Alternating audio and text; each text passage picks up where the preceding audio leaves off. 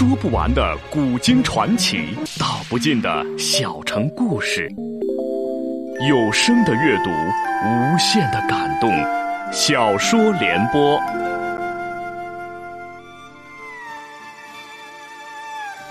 三国末年，司马氏把持魏国朝政，不惜私养死士，以暴力暗杀政敌。浑浊的世道，让名动天下的竹林七贤也难独善其身，深深卷入其中。请听吴畏撰写的《中国古代大案探奇录之竹林七贤》，由时代播讲。嵇康被杀时，嵇绍年纪还小，嵇康却走得很放心，对儿子说：“巨源在，汝不孤矣。”他没有将幼子托付给最为要好的朋友向秀，而是交代给了写公开信与其绝交的政敌山涛。这其中的意味让人回味无穷。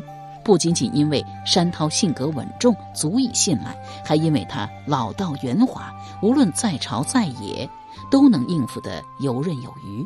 这一点，嵇康当然看得出来。山涛寄于嵇绍有抚孤之恩。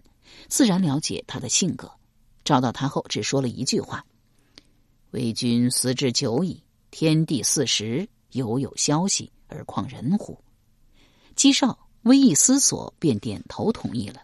这一幕的出现，说明嵇康在世提出“越明教而任自然”的观点时，不过是因为厌恶现实明教的虚伪，但他内心深处依旧信奉着明教。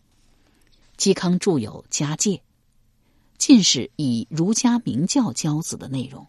读着家教长大的嵇绍，自然也深受着忠孝仁义、温良恭谦的熏陶，所以他不会拒绝皇帝的征召。他只是需要一个理由，而这个理由，山涛已经替他找到了，因为其中非凡的象征意义。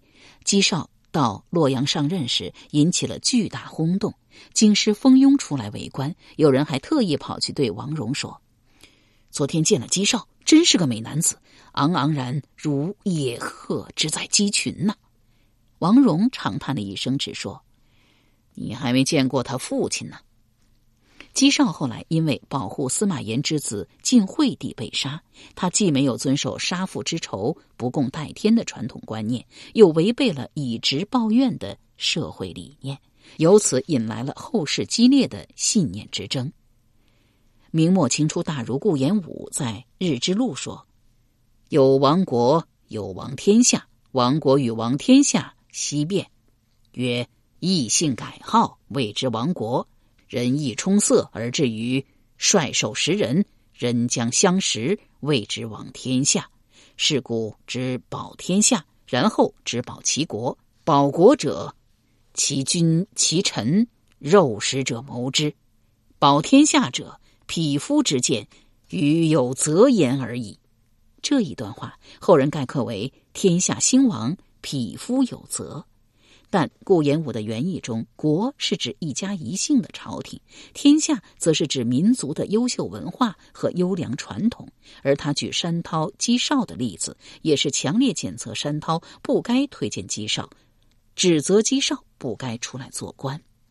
山涛举荐嵇绍时，也许并没有考虑如顾炎武那般深刻，毕竟不是一个时代的人，相隔一千多年，但他肯定是出于善意的用心。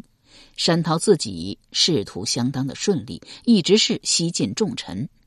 难得的是，他虽然官至司徒，却依旧过着简朴贫困的生活。死后只留下十间旧茅屋，由此被誉为“年茂德茂，朝之硕老”。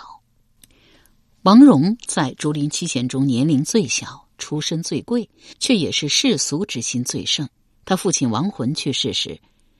故交旧部送来丧礼费多达数百万，王戎一概不收。此举大受诗人好评，他也由此声名远扬。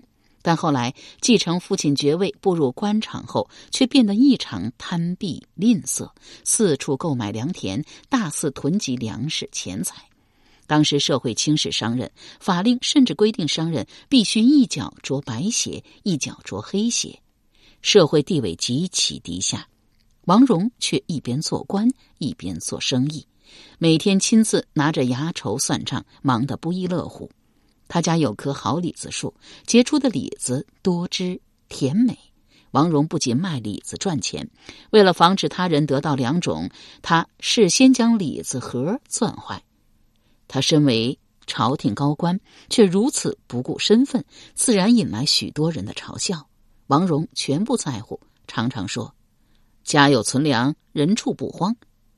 王戎在官场上也是几经沉浮，曾经因派兵给自己修原宅而被免官，但他很快又花钱赎回，可见他很享受当官的感觉。又有几次因受贿之嫌遭人弹劾，仗着皇帝庇护才没能免官。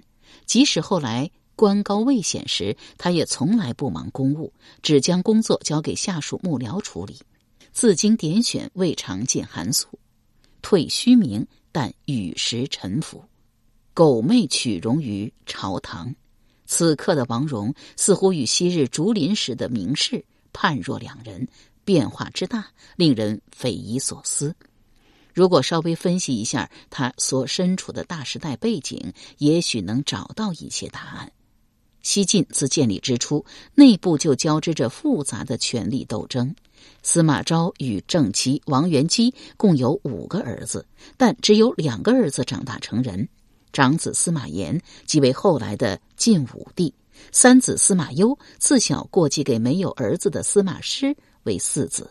按照宗法制度，司马攸也具有司马师的长子身份，这二人都有继承司马昭晋王位子的资格。司马昭本来更钟爱三子，但经过犹豫后，还是将王位传给了长子司马炎。倒是很顺利的当上了皇帝，建立了晋朝。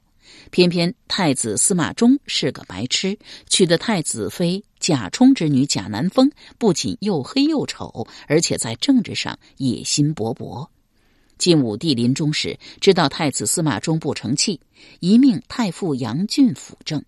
司马衷即位。即为晋惠帝，贾南风也被封为皇后。他犹自不满足，为了让自己贾氏家族执政，暗中与楚王司马伟合谋，发动禁卫军政变，杀死了杨俊。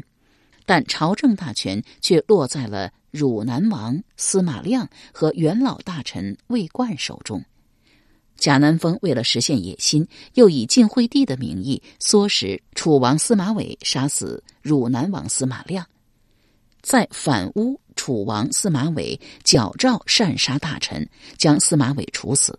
从此，贾南风一党执政，并于九年后废杀谢才人所生的太子司马昱，由此引来司马皇族不满，诸王为争夺中央政权展开大内战。因主要参与者有八王，史称八王之乱，持续时间长达十六年。这场源自宫廷权力斗争的动乱，接连引发了大规模战争，祸及社会，造成了极大的破坏，成为西晋迅速灭亡的重要原因。王戎女婿就是在赵王司马伦废杀贾南风时牵连被杀。而嵇康之子也是因为保护晋惠帝司马衷，死在了这场极其凶残的内乱之中。他的血当场溅在了晋惠帝的衣服上。事后左右欲洗干净血衣，晋惠帝伤感地说：“此姬氏中血，勿患。”此时的王戎年近七旬，已经是白发老翁，又与内乱之首贾南风有姻亲关系。身处血腥杀戮漩涡中的他无力作为，不想在经历那么多的大风大浪后再无畏被杀，无奈明哲保身，采取自我污秽的策略。他的种种猥琐、小气、幼稚、可击之举，也就可以理解了。王戎晚年担任尚书令，有一天他突然想去游览，穿着工服来到了洛阳城郊首阳山的皇宫酒楼。这里曾经有千日醉美酒，是年轻时的王戎经常与阮籍、嵇康来饮酒的地方。风流往事一时涌上心头，即使与时书卷，老于世故如他，也不禁感慨横生。他说：“吾昔与嵇书夜，阮嗣宗酣畅于此，竹林之友异于其末，自积阮云王，吾便为时之所机械。今日视之虽近，渺若山河。一句为时之所机械，道尽心中难言的无奈和痛苦。这一刻，昔日竹林风度终于再现了些微底色。只是六位竹林之友均已经先后辞世，竹林七贤只剩下他王戎最后一人，当真是咫尺天涯，渺若山河。四年后，王戎病死于战乱之中，青山依旧，几度夕阳。无数风流终被雨打风吹去，一个时代就此远去。竹林七贤却成为了历史的永恒。魏文帝黄忠四年，也就是公元二二三年，日后竹林七贤中最核心、最重要的领袖人物嵇康出生于魏国。这一年，山涛十九岁，阮籍十四岁，刘伶三岁，向秀三岁。另外两位名士阮咸和王戎则还没有出生。这一年的三月，刘备因之前被东吴大将陆逊大败，病重于永安。临死前，将十七岁的太子刘禅托付给丞相诸葛亮，说：“丞相之才十倍于曹丕，必能安国，终定大事。”若是我儿刘禅尚可辅佐，请辅佐他成事；如他不才，丞相可自取天下。这一番假惺惺的话，以退为进，说得十分高明。诸葛亮当即流泪答道：“臣敢不竭股肱之力，效忠贞之节，继之以死。”刘备又留遗诏给太子刘禅，命他视诸葛亮如父，其中有一句话。勿以恶小而为之，勿以善小而不为，更成为了千古名言。由时代播讲的吴畏撰写的《中国古代大案探奇录·竹林七贤》正在播出。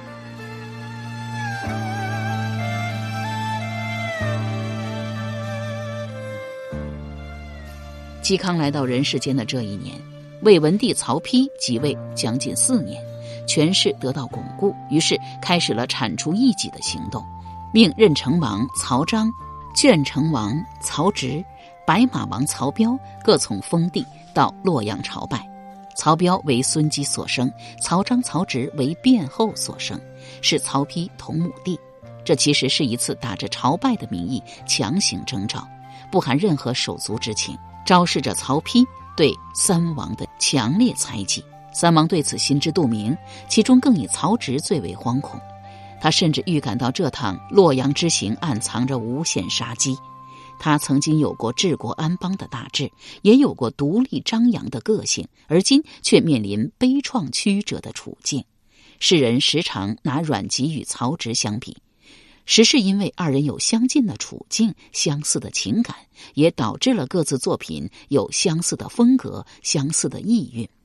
曹植在《送应试》中说：“天地无终极，人命如朝霜。”阮籍则在《咏怀》悲叹道：“人生若晨露，天道渺悠悠，岁月悠长，如天地一般没有终止，人的寿命却短暂如清晨的霜露。”这正是这一时期世人的典型心态：生命短促，仕途多艰，理想灰飞烟灭，内心深处最后的一片净土也难以守住。曹植自幼聪颖，年十多岁便能够出言为论，下笔成章，深为父亲曹操喜爱。后世南朝大名士谢灵运极为自负，却对曹植的才气。佩服的五体投地，曾道：“天下才有一担，曹子建独占八斗，我得一斗；天下共分一斗。”对曹植文章评价极高。有这样一个儿子，自然令曹操相当自豪。曹操子嗣众多，共有二十五个儿子，其中曹丕、曹彰、曹植、曹雄四子为正妻卞氏所生。诸子中，以曹植最得宠信。被认为最可定大事，而曹丕与曹植的太子之争，从年少的时候便揭开了序幕。曹植虽然才华横溢，文章远远高过兄长，却是个性软弱，行为放任，不拘小节，尤好纵酒。聚集在他身边的也大多是风度翩翩的文士，文采有余，谋事不足。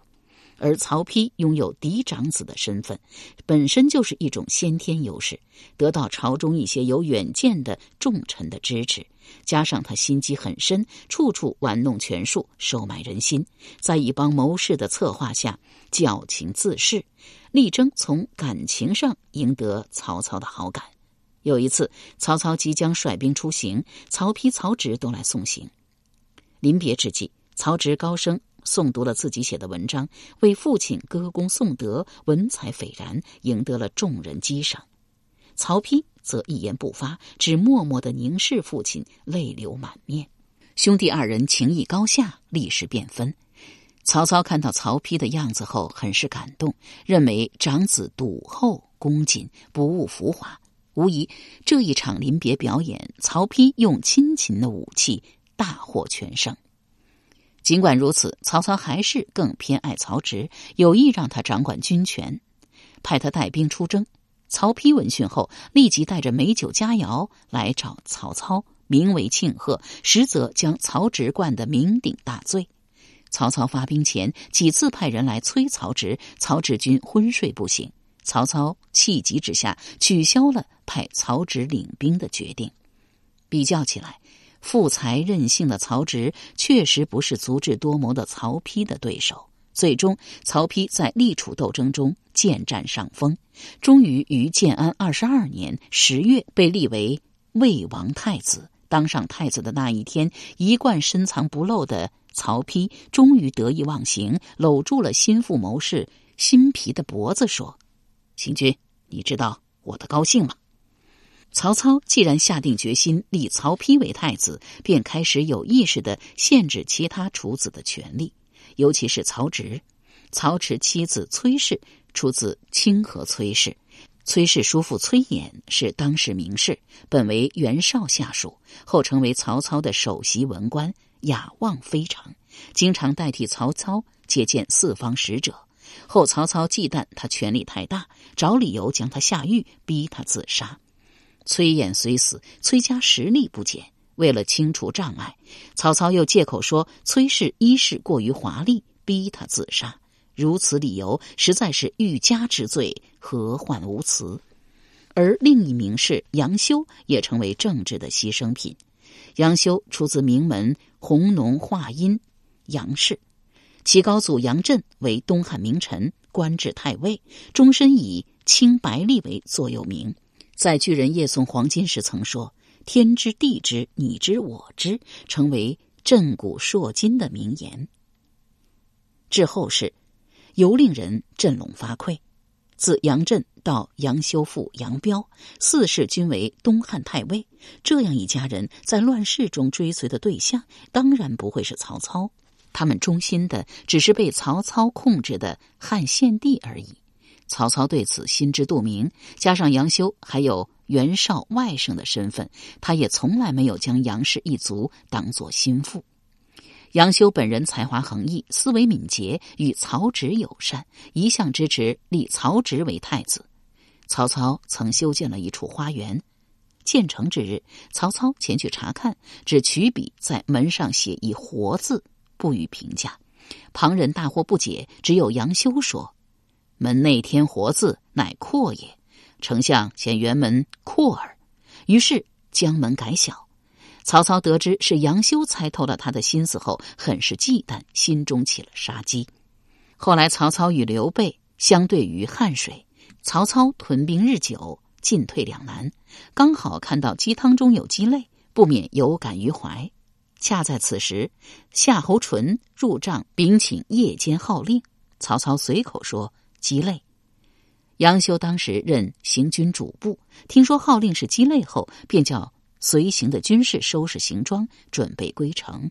夏侯淳得知后请教秦友，杨修解释说：“鸡肋者，食之无肉，弃之有味。今进不能胜，退恐人笑。在此无益，来日魏王必班失矣。”夏侯淳听了很是信服，也叫手下将士准备。曹操知道后，以造谣惑众、扰乱军心的罪名将杨修斩了。鸡肋不过是个引子，杨修被称为曹植臂膀，支持曹植为太子，才是他必死的关键。其人之悲剧，再一次证明明氏卷入政治风波的高风险性。经过一番较量，曹丕最终当上了皇帝。取得了决定性的胜利，但他仍然难以对昔日劲敌曹植释怀。之前曹操偏爱曹植，曹丕一度岌岌可危。如今地位权力得到了巩固，自然要大力报复。曹丕即帝位后第二年，便以曹植醉酒被慢、结挟使者的罪名，将其郡级侯爵贬为乡级侯爵，改封为鄄城侯。却又故意大封其他十一位弟弟为郡王，直到后来曹植不断上表请罪，曹丕虚荣心得到了极大满足，才格外开恩，封曹植为鄄城王。只是名义上都是王，其他弟弟是郡王，唯独曹植是县王，仍然是公然的讽刺和羞辱。而曹植自知身轻于鸿毛，而棒重于泰山，采取卑微的姿态，不断上表，一面歌颂曹丕功德，一面婉转求恕。但报复并没有就此停止。就在任城王曹彰、捐城王曹植、白马王曹彪被召到京师的前一年，曹丕以莫名的罪名逮捕了南阳太守杨俊。杨俊也是当时的大名士。自汉末战乱便开始追随曹操，然而曹丕与曹植争夺太子位时，杨俊心向曹植，常常故意在曹操面前称赞曹植。对此，曹丕当然怀恨在心。杨俊在朝中人缘很好，他被捕下狱后，不少重臣为他求情，其中包括尚书卜射、司马懿、常侍王相、荀伟等。这些人为了挽救一名名士的性命，甚至不惜向曹丕叩头流血，但曹丕却坚决不肯赦免杨俊。杨俊听说后，知道曹丕绝对不会放过自己，于是说：“吾知罪矣。”随即在监狱中自杀身亡。有了杨俊的前兆。曹植彻底明白兄长依旧记恨自己，因而进京时特意将随行官吏留在洛阳城外，自己只带了两三名随从，穿着普通衣服进城。一是自认身份卑贱，二是表示态度虔诚。进城后，曹植也不敢直接去见曹丕，而是先去求见清河长公主，想通过姐姐向曹丕求情。一切计划的很好，但曹植不知道自己的一举一动早在人监视之中。曹丕得知后，立即派人阻止曹植与清河长公主见面。此刻，卞太后正在宫中等候曹植，见儿子许久不到，以为已经被曹丕害死，不由得痛哭流涕。刚好此时曹植到来，但却是一副囚犯的打扮。卞太后。见曹植还活着，这才转悲为喜。曹丕却冷冷的板着面孔，不理睬曹植，完全是一副仇敌的姿态。曹植只能伏在地上流泪请罪。一旁卞太后见状，十分恼怒。曹丕见母亲生了气，这才让曹植戴上帽子，穿好鞋子。三王进京一个月后。任城王曹彰突然暴死，朝野纷纷传闻曹彰是被皇帝曹丕下毒害死。当日，曹丕故意约曹彰到卞太后居住的小阁下棋，并在一旁准备了枣子做食物。曹彰不知道枣子被下了毒，下棋时无意中吃进了不少。不久后，毒性发作，腹痛不止。卞太后见状大惊失色，这位可怜的母亲还试图挽救爱子的性命，不顾太后身份，光着脚赶去井边汲水，想以灌水冲淡缓解毒性。不料曹操早就命人将所有盛水的器皿损坏，曹彰就此悲惨死去。曹彰被曹操生前昵称为黄须儿，其人臂力过人，骁勇善战。武艺壮猛，有将领之气，与曹操诸子中最具军事才干，在魏军中威望很高，一直为曹丕所忌惮。他不仅武艺高强，还极有名士之风，曾经不惜以美妾换骏马，风流倜傥之名传颂一时。曹丕自己也是文士，如此不顾亲兄弟情谊，不择手段的予以铲除，也可谓心狠手辣之极。后世之人总是同情曹植被亲兄长迫害的遭遇，却不知在真实的历史中，曹彰的下场远比曹植凄凉。据说曹丕还欲继续对曹植下手，变态后忍无可忍，对儿子说了一句绝话：“你已经杀我的曹彰，若再杀曹植，我也不想活了。”由时代播讲的无畏系列小说《竹林七贤》，今天就播送到这里，请明天继续收听。